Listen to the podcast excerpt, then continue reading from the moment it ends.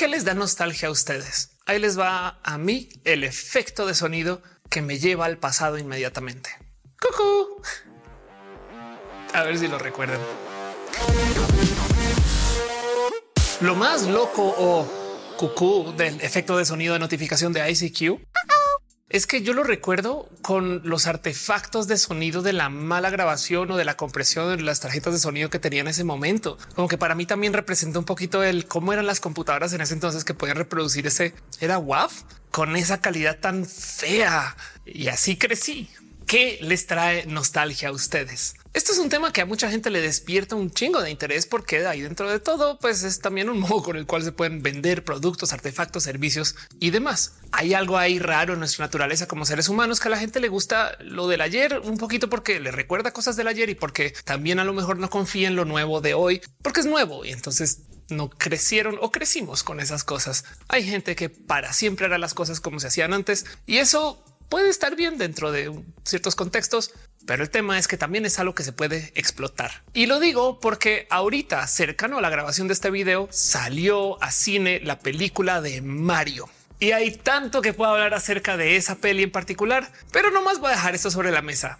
¿Han pensado lo difícil que es hacer una cosa así? Esa peli le tiene que hablar a la gente chaborruca como yo, que tengo 41, y a la bandita que está jugando videojuegos hasta ahorita el famoso soundtrack de Mario Tarata Tarata no se usa desde hace mucho tiempo. La música de Mario para algunas personas puede ser lo que sonaba en, Mario Sunshine o ahorita hay gente que comenzó a jugar Mario con Mario Odyssey hasta ahorita y aún así ese sonido llamado melodía está súper presente. De hecho, también lo acaban colando con un sinfín de otras canciones, pero piensen como esto no ha sido la canción de Mario por décadas y aún así ahí está en el material promocional de Mario y ahí está en la película de Mario y de muchos modos representa quién era Mario, cosa que me parece altamente irónica porque el Mario que representa no se parece en lo más mínimo al Mario de los personajes que vemos hoy.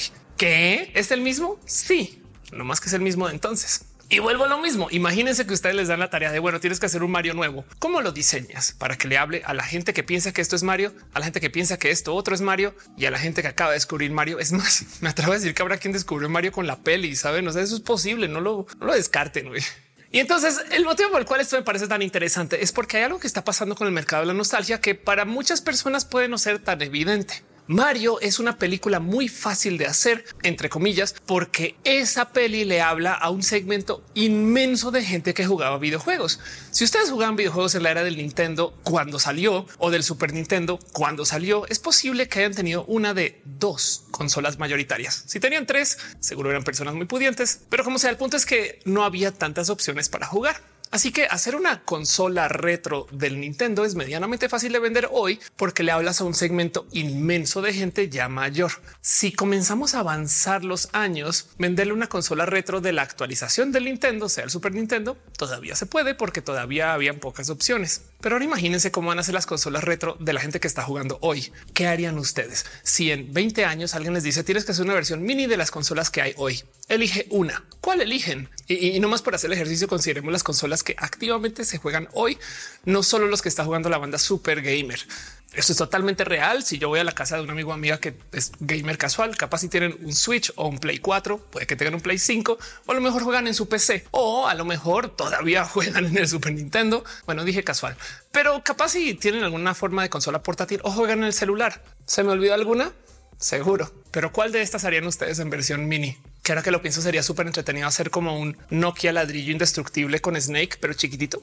El caso, este ejercicio no lo tienen que hacer ustedes porque ya sucedió. Hace unos años se comenzaron a vender consolas pequeñitas abusando de esto de la nostalgia y la edad y el que ya era más o menos el momento en el cual se podían vender. Y si bien las consolas minificadas del Nintendo vendieron, las del Super Nintendo vendieron un poco menos. Cuando ya estábamos llegando a las consolas más modernas, hubo gente que decía no es que yo nunca tuve un Play 1, porque es verdad. Capaz y mucha gente tuvo un Play 2 porque es una consola que se vendió mucho, pero el punto es con el pasar de los años se vuelve más difícil porque comenzamos a perder esto de las experiencias compartidas Vivimos en un mundo lleno de opciones de manufactura, venta, marketing, diseño, desarrollo, ideas y que sobre todo hace software o ahora hardware abierto a que mucha gente trabaje alrededor de esto y haga sus propias propuestas.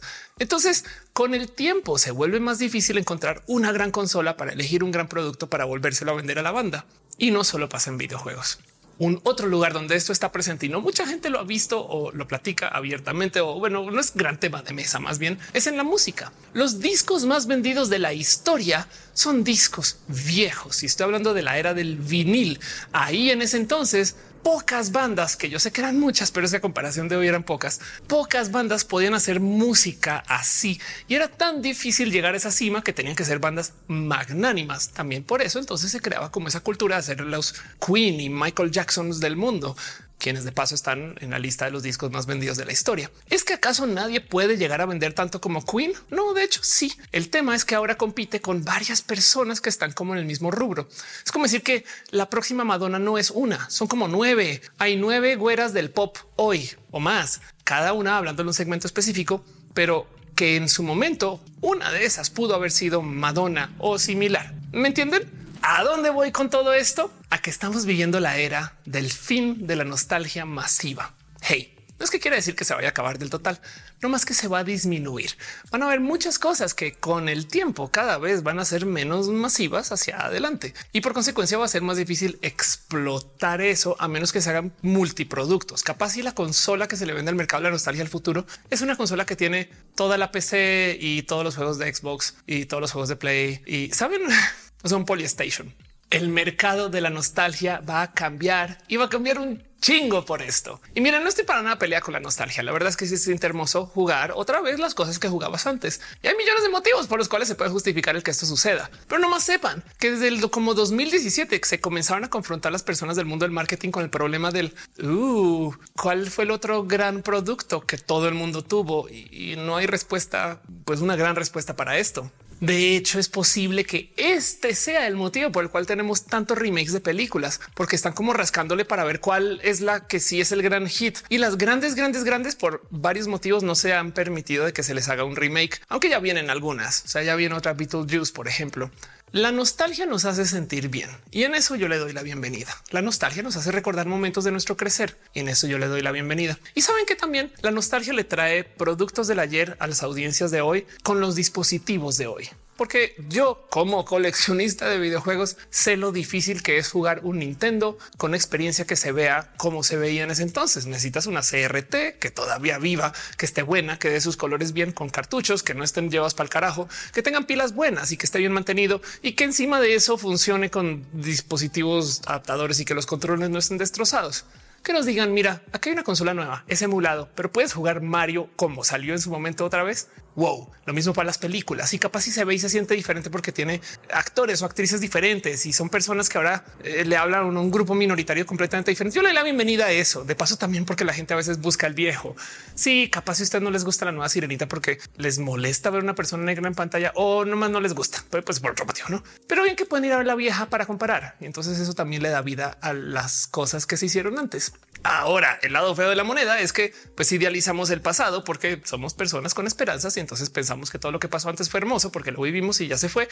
Y en eso entonces a lo mejor también es bueno dejar que las cosas del pasado queden en el pasado. Así es como es como bien triste volver a ver la vieja Superman y decir no era tan chida. Está aburrida. Pero Superman sí, yo sé, pues, hay algo ahí. El mercado de la nostalgia va a cambiar mucho en el futuro. Y es que también el Internet le dio en la madre a esto de la producción de contenidos mayoritarios. Desde que tenemos Internet podemos consultar contenidos viejos con mucha facilidad. Hoy en día existe gente que puede ser muy fan de la música de los 60 y de los 50 y de hoy, que de paso también es un problema si tú produces contenido. Tienes que sacar una canción que sea mejor que lo que hay afuera si quieres que sea hit y también mejor que todo lo que ha existido antes. Si ustedes estuvieran en el mundo de la música, digamos que producción profesional en los 80 solamente tenían que competir con lo que está por ahí afuera y lo de antes era nomás para la banda super nerd que tenía acceso al anterior, pero en ningún momento tenían que superar también la música que existía en los 60 porque esa no, nomás no se escuchaba. Era lo que sonaba en la radio y los cassettes o CDs o vinilos que se compran en esa época. En eso hoy en día también hay que hablar un poco acerca de cómo todavía se mantiene esto del rubro de la competencia, porque hay gente que dice que hoy día es muy fácil hacer cualquier cosa que pues la verdad es que sí, pero los talentos de hoy enfrentan una competencia infinita que cada vez se va acumulando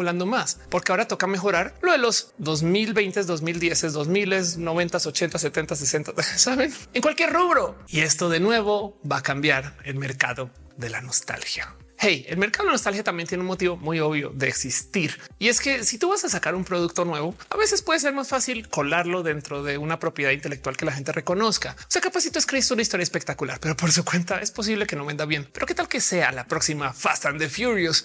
Y entonces ahora nomás lo empaquetas ahí en eso y lo entregas y gusta. A lo mejor era una historia de Fast and the Furious que estaba esperando que le pusieran un nombre encima. Quién sabe, pero el motivo comercial no necesariamente es el de poder vender fácilmente algo, sino es que al publicar propiedad intelectual nueva, tienes que también hacer protección legal de propiedad intelectual nueva. En vez de nomás decir, bueno, ya tengo aquí el derecho del uso de Dominic Toretto y entonces nos vamos a quedar con eso y lo vamos a reusar en vez de posicionar Carlos González, rey de la velocidad. Seguro en Carlos González Racer por ahí. Yo sé, yo sé, yo lo sé, lo sé. En fin, la nostalgia es muy útil en muchos casos. Hay gente que le gusta como tratar de destrozarla porque a veces siente que de algunos modos los productos relanzados atentan contra lo anterior existente. Pero miren, todas las películas que tienen un 2 o un 3 cuando son secuelas, de algún modo también le hablan a la nostalgia. En vez de contar una nueva historia de Juan Conde de Los Ángeles que eh, pelea contra robots, pues nos dicen Terminator 2 y ya, y están continuando la historia, sí, pero le están hablando hacia el cómo se sintió la gente cuando salió la primera. ¿Ya ven por dónde voy con? Los remakes son tremendos y por supuesto que hay mucha gente que va a constantemente buscar ese sentir de lo que sintió cuando salió la original. Pero la realidad de la historia es que hacer un remake no es fácil. Imagínense tener que respetar el material cuando lo hacen. Muchas veces no lo hacen, pero pero imagínense tener que confrontar la responsabilidad de tener que respetar el material anterior y hacer una propuesta y competir directamente contra la película que ya salió. Yo sé que es muy fácil decir, claro, eso lo hicieron porque van a exprimirle más dinero, pero créanme que si ustedes tienen el reto creativo de hacer algo más de un material que ya existe, es difícil, sobre todo si ese algo más que ya existe es hit y es una historia cerrada. ¿Cómo volvemos a abrir esa historia? ¿De qué tú hablas, Ofelia? Pues casos como el de Star Trek, que tiene la serie que salió en los 60, 70 y luego la rehicieron para hacer la nueva generación. Y Star Trek, la nueva generación, es una propuesta completamente nueva hecha alrededor de lo que había antes con el canon, pero no, y lo adelantaron 100 años y entonces otra historia, pero no. Y es una nueva generación. La nave es diferente, los personajes son diferentes, las historias son diferentes y de vez en cuando se asoman personas del anterior, pero vaya que le añadió al canon. Y hey, volvemos acá al motivo por el cual capaz y alguien quiere ejecutar ese músculo del recuerdo y de la nostalgia, a diferencia de, por ejemplo, hacer el ejercicio que mucha gente a veces pide, que no siempre le va muy bien, si es que no nunca, de volver a publicar lo anterior. Es que piénsenlo. ¿Irían ustedes a ver la saga de Thanos otra vez en el cine? Suena espectacular, pero ¿irían? Ahorita en los comentarios, a huevo, yo quiero ver otra vez a Thanos hacer así. Y nomás les dejo este pensar. Sabían que sucede bastante en este momento. Por ejemplo, en la Ciudad de México están mostrando volver al futuro. mucha gente que va me dice que las salas están vacías. Ahora, capaz si no lo están mercadeando, pero me entienden a dónde voy con esto. Hay algo de él, hay algo nuevo. Cuéntame algo nuevo que nos interesa mucho. Y ojo que también volviendo al tema de Star Trek, hay lo que decir acerca de cómo nuestros gustos genuinamente sí cambian o el cómo los consumimos. Hey, Star Trek tiene naves que van cambiando. El Enterprise tiene versiones A, B, C, D y otro par. Y de hecho hay una que es versión sin letras. Pero el tema es que el cambio de la nave que nos presentan en la Star Trek, la original, versus la nave que nos presentan en el Star Trek del 86 en la nueva generación, que es un cambio drástico, es donde tenemos este como óvalo. pues resulta que esa nave ovalada de la serie de tele la tuvieron que cambiar cuando entraron a las pelis, porque las pelis salieron en la era de las teles widescreen. Entonces la nave ovalada ya no se veía bien en una tele que no era cuadrada. Por consecuencia, cambiaron el diseño de la nave, cosas chiquitas que hacen que la gente de hoy conecte tantito más porque se ve más cool. Otro ejemplo puede ser como las nuevas generaciones capaz y prefieren ver un rey león que tiene pelo que se mueve y no el rey león animado que a muchas personas nos gusta igual, no más que los gustos cambian. Hey, ¿sabían que Seinfeld cuando lo ponen en la tele hoy lo aceleran? ¿Por? Pues porque cambió el gusto de la gente que hace dinero. O sea, en esencia, básicamente lo que acaba sucediendo es que en el nuevo modo en el cual se presentan las series en la tele hay más anuncios. Uno y dos, estamos acostumbrados a consumir contenido más así, sea por YouTube, TikTok, Instagram o no más porque hay tanto que queremos. A ver, apúrale a dónde, a dónde vas con esto, Ophelia. Y por eso Seinfeld en la tele de hoy, cuando lo ponen, lo aceleran. En fin, hay un sinfín de productos que están diseñados para que no duren. La obsolescencia programada es real. La idea de que cambiamos con el tiempo es totalmente, o sea, es que no es una idea, así sucede. Pero todo esto luego, por supuesto, que impacta el cómo recordamos las cosas. ¿Recuerdan ustedes el YouTube del ayer? Hey, ¿quién fue su primer youtuber que vieron en la vida? Pero que vieron, vieron, o sea, que habían varios de sus canales y que le seguían. Y además de paso les pregunto si sigue haciendo contenido así, porque sería interesante de saber. Yo, por ejemplo, de Chiqui veía a Philip de Franco, quien todavía hace contenidos y vaya que ha cambiado Philip de Franco, no es de sexy feel a las noticias del YouTube, algo así. Pero el punto es que como sea que lo vean, la nostalgia va a cambiar y a mí me interesa mucho el ver para dónde va. ¿Qué va a suceder en el futuro? ¿Cómo vamos a encontrar productos de la nostalgia cuando no compartimos nostalgia con cada quien? Es posible que la solución a esto sea el que con la nostalgia también tenga que venir un nuevo sentido cultural que no nos enseñan mucho de paso de que tenemos gustos diferentes. Me explico. Pasa que hoy en día hay tanta producción de contenidos que no podemos seguir todas las sagas. Voy a hacer una lista, ayúdenme a completar. En este momento existen algunas de las siguientes sagas activas: Star Wars, Star Trek, Game of Thrones, Lord of the Rings, Overwatch, League of Legends, Minecraft, Roblox. Esto ya es un chingo y todavía no he dicho Marvel saben? Y luego hay gente que ve esto en Netflix, Disney, Paramount y millones de otros espacios y lugares. Y todavía no le he entrado a hablar de youtubers, libros, podcasts. Es imposible seguir todos los contenidos de hoy. Entonces, claro que tenemos que aceptar que hay gente que nunca va a ver o ha visto Game of Thrones, aunque sea una gran serie, la neta. Esto posiblemente también sucede en el futuro cuando le rasquen a la nostalgia con los productos que estamos consumiendo hoy. Imagínense un futuro donde la gente diga, wow, ¿te acuerdas cuando los celulares tenían apps? claro, el iPhone, yo me acuerdo del iPhone. Bueno, yo creo que el iPhone va a existir para siempre, pero me entienden. Va a haber alguien que dice, yo no lo tuve, pero qué chido que tú encuentres algo bonito ahí, que de paso deberíamos hacerlo hoy, no más que el mercado de nostalgia pide que la gente sea como universalmente aceptable de las cosas, porque antes era tan fácil hacer cosas de la nostalgia que por supuesto que si tú salías a decir, hey, recuerdo volver al futuro, ahí les va a volver al futuro tresitos. ¿Cómo va a ser la nostalgia del futuro? Curiosamente, no más decir eso también de paso es un comentario nostálgico. Yo recuerdo cuando la nostalgia era simple, había un producto mayoritario y ya, y ahora la nostalgia es cosas complejas que hablan con la diversidad y que la trans del YouTube me dijo que tengo que aprender a aceptar y tolerar. Pero por ejemplo, si invita a hacer el siguiente análisis para que la nostalgia funcione como está funcionando ahorita en el futuro, tenemos que hablar también acerca de qué productos, proyectos, servicios o cosas hacemos hoy que sean compartidas. Capaz y un hijo de la nostalgia sea hablar de las plataformas que ocupamos. ¿Se acuerdan del Twitter? Chido. bueno, el Twitter también está chido, nomás que ahora le pertenece a un lunático. Pero capaz si hablamos de, no sé, Facebook antes del muro. O aquí les va una experiencia compartida que definitivamente se iban a tratar de revivir en el futuro. No sé cómo, pero prepárense porque mucha gente pasamos por lo mismo, el encierro. A lo mejor hay algo ahí, un producto, un servicio, una idea, yo no sé, algo que le hable a ese sentir de estar en el encierro y no poder salir, que como tanta gente hizo lo mismo. Entonces, si ustedes logran aterrizar un producto de eso que le habla la nostalgia del encierro, cuando ya se puede hablar de la nostalgia del encierro, alguien va a hacer dinero con eso. Guarden este tweet.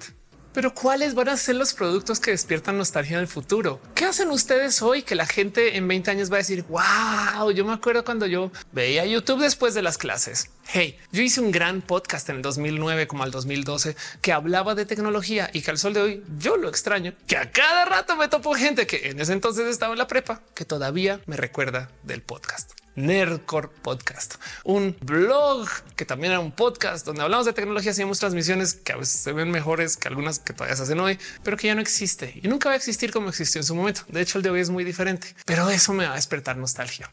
No, era muy compartida, no, pero ver podcasts igual eso es algo que en el futuro no se hace tanto. Qué curioso cuáles son los juguetes de hoy que todo el mundo tiene, cuáles son los servicios de hoy que todo el mundo usa.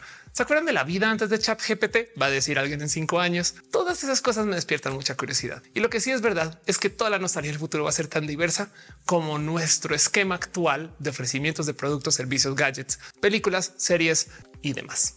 ¿Qué vamos a extrañar? Les dejo la pregunta. Déjenmelo saber en los comentarios y nos vemos en el próximo video. Gracias por venir. Denle like, subscribe, esas cosas que tengo que decir por contrato obligatorio de youtuber o no, si quieren, pero déjenme saber qué piensan ustedes de este video, porque me interesa mucho. Les quiero.